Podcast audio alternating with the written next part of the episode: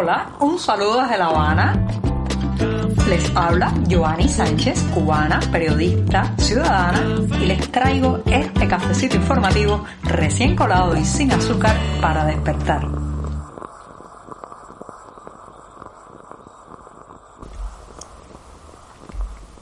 Y ahora sí, llegó el jueves, mi día preferido de la semana, que ha amanecido además nublado, con mucha humedad y muy, muy cálido aquí en la capital cubana. Una jornada en la que además estaré hablando de la universidad, sueños, expectativas y realidades. Pero antes de decirles los titulares de este 26 de mayo de 2022, voy a pasar a servirme el cafecito informativo. Así que ahora mismo lo pongo en la taza, está muy caliente y mientras se refresca les comento los titulares principales de hoy. En un primer momento, la universidad. De plan deseado a camino rechazado. La evolución que ha tenido este tema en Cuba. También en un segundo momento escarcelan a varios jóvenes del 11J Cuba, de las protestas del pasado 11 de julio, pero quedan cientos tras las rejas. Y sin lugar a duda tendré que tocar el tema eléctrico. Señoras y señores, las termoeléctricas cubanas generan menos del 40%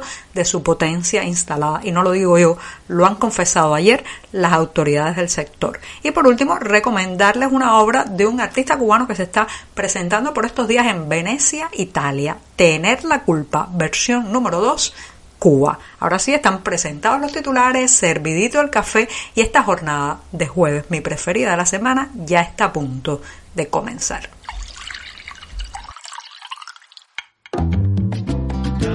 Si eres de los que te gusta estar bien informado, síguenos en 14ymedio.com. También estamos en Facebook, Twitter, Instagram y en tu WhatsApp con este cafecito informativo.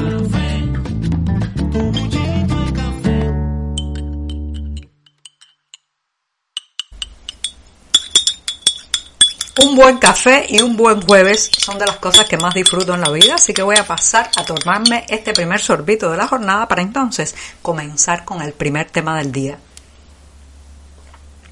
Después de este sorbito, voy a una cuestión que ha ido cambiando, digamos, evolucionando mucho en la sociedad cubana. Señoras y señores, si hace 20, 30 años usted caminaba por las calles de esta isla y le preguntaba a los jóvenes que estaban todavía, pues, eran menores de 20 años y también a los adolescentes, cuál era su sueño, qué querían para el futuro inmediato, muchos o la gran mayoría responderían que estudiar en la universidad. Estudiar en la universidad, sentarse en un aula eh, pues de un al centro de altos estudios era la principal eh, ilusión, el principal camino que tenían los jóvenes de aquel entonces. Eso ha cambiado mucho. Ya saben que también pues los, los, controles muy laxos y muy eh, poco, digamos, eh, con poco filtrado académico que se instauraron aquí durante décadas para entrar a la universidad trajeron como consecuencia una hiperpoblación universitaria, pero que después no encontraba un trabajo que se ajustara a lo que había estudiado ni que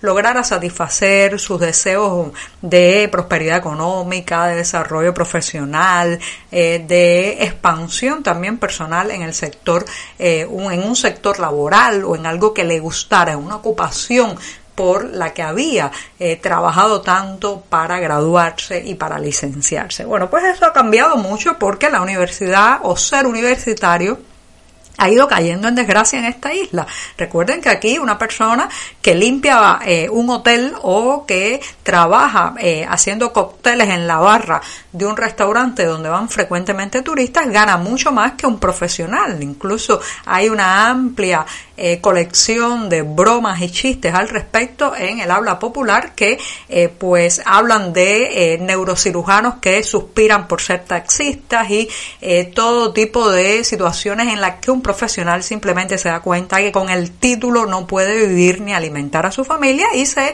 decanta o se va hacia otra ocupación, quizás no tan glamurosa ni digamos tan eh, utópica, pero sí más efectiva en el día a día a la hora de ganarse los frijoles y de poner un plato en la mesa. Bueno, pues todo eso ha hecho que vaya cayendo en desgracia el entrar a la universidad y graduarse hasta el punto de que ahora mismo hacemos el recorrido por las calles cubanas y preguntamos a los jóvenes y la respuesta pocas veces, muy pocas veces incluye la universidad como objetivo o sueño inmediato. ¿Qué fue lo que pasó? No solamente, señoras y señores, la devaluación que ha sufrido el hacerse un profesional cuando chocas con la vida concreta, con la realidad práctica, sino también la emigración, emigrar.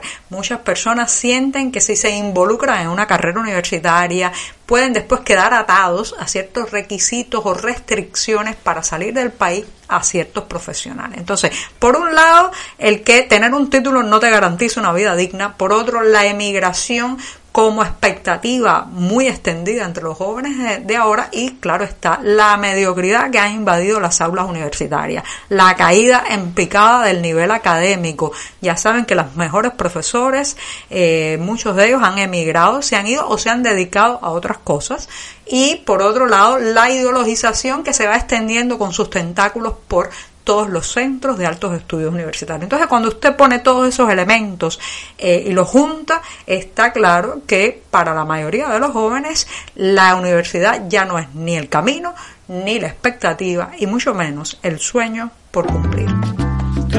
Estamos contigo de lunes a viernes a media mañana, cuando el café se disfruta mejor. Comparte conmigo, con tus amigos e infórmate con este cafecito informativo. Ayer hemos tenido una de esas noticias que alivia, reconforta pero especialmente da combustible, energía para seguir elevando nuestra voz como ciudadanos y como personas con derecho, pues hemos sabido que al menos 11 de los detenidos durante las jornadas de protesta del pasado 11 de julio han recibido un cambio en la medida cautelar que inicialmente se les había impuesto. Algunos de ellos estaban en prisiones, muchos en prisiones de alta seguridad y pues han podido regresar a su casa, no liberados. Ojo, no se trata de liberaciones, se trata más bien de un cambio cambio de medida, algunos han sido escarcelados y después pasarán a terminar de cumplir la condena en los llamados campamentos de régimen abierto donde pueden recibir pases para visitar a su familia, pueden también quizás recibir más visitas por parte de sus parientes, pero seguirán estando, eh, digamos, bajo una situación de recorte de sus derechos ciudadanos y personales. Lo cierto es que estos 11, estas 11 personas que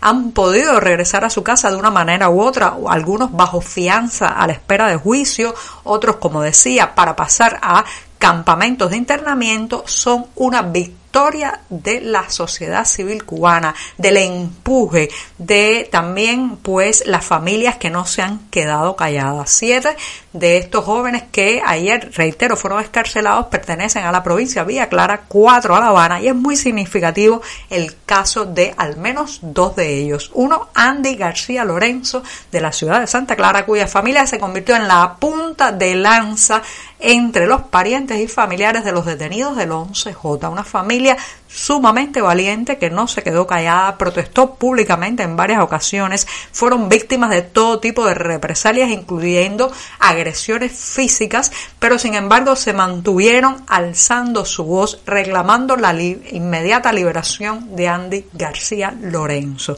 El resultado es la escarcelación de ayer, que no es suficiente, no hay un resarcimiento moral ni ético a estos detenidos, no se les está esculpando ni conmutando totalmente su condena, pero han podido dormir al menos en su casa junto a los suyos. La lección es que hay que gritar alto y fuerte, no se pueden quedar callados y es lo mismo que ha ocurrido con otro de los casos emblemáticos de lo ocurrido ayer, Jonathan Torres Farrat de aquí, de La Habana, cuya madre también fue uno de los rostros más visibles del reclamo y la indignación de las familias ante las injustas condenas, los excesos represivos, las represalias debido a todas estas manifestaciones pacíficas. Entonces, al menos dos de estas personas han tenido familias que no se callaron, no se dejaron doblegar. Y esa es la lección que hay que sacar. Si usted se calla, bueno, pues terminan por aplastarlo mucho más.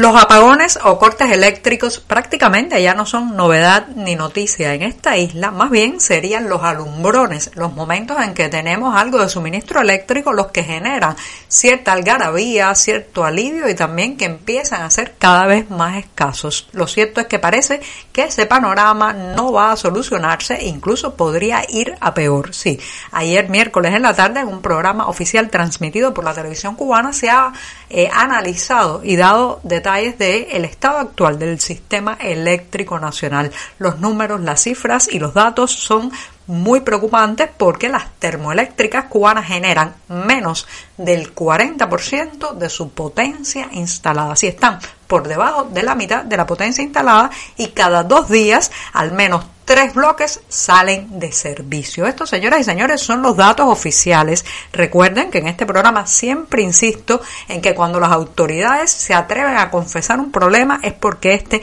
es mucho más grave de lo que nos cuentan. Por tanto, detrás de estas cifras y estas estadísticas oficiales uno podría imaginar que hay un descalabro, un desastre mucho mayor. El drama energético ha alcanzado en este país, eh, bueno, pues unos niveles ya muy similares o que se acercan a lo que vivimos en los años 90 durante la crisis económica, que también fue una crisis energética y cuya, cuyo recuerdo más extendido en la población cubana es justamente las largas horas de apagón. Así que cuídense, prepárense, porque este verano parece ser que el sistema eléctrico nacional nos dejará largas y largas horas a oscuras. Y qué mejor manera de despedir este programa de jueves que con una recomendación que mezcla artes plásticas, buen gusto y responsabilidad cívica también. Sí, el artista cubano Jesús Hernández Güero está invitando a una exposición, una exposición colectiva con más de 40 creadores de varias partes del mundo bajo el título Espacios y Visiones Entrelazadas que por estos días tiene lugar en Venecia, Italia. El artista cubano va con su obra Tener la culpa, versión número 2 Cuba. Así que les recomiendo que busquen los detalles en la cartelera cultural de 14 y medio y allí, allí podrán encontrar cómo ver Tener la culpa, versión número 2, Cuba. Y con esto sí que me despido esta mañana viernes, el último día de la semana, con este podcast. Por hoy es todo. Te espero mañana a la misma hora. Síguenos en 14medio.com. También estamos en Facebook, Twitter, Instagram y en tu WhatsApp. No olvides, claro está, compartir nuestro cafecito informativo con tus amigos.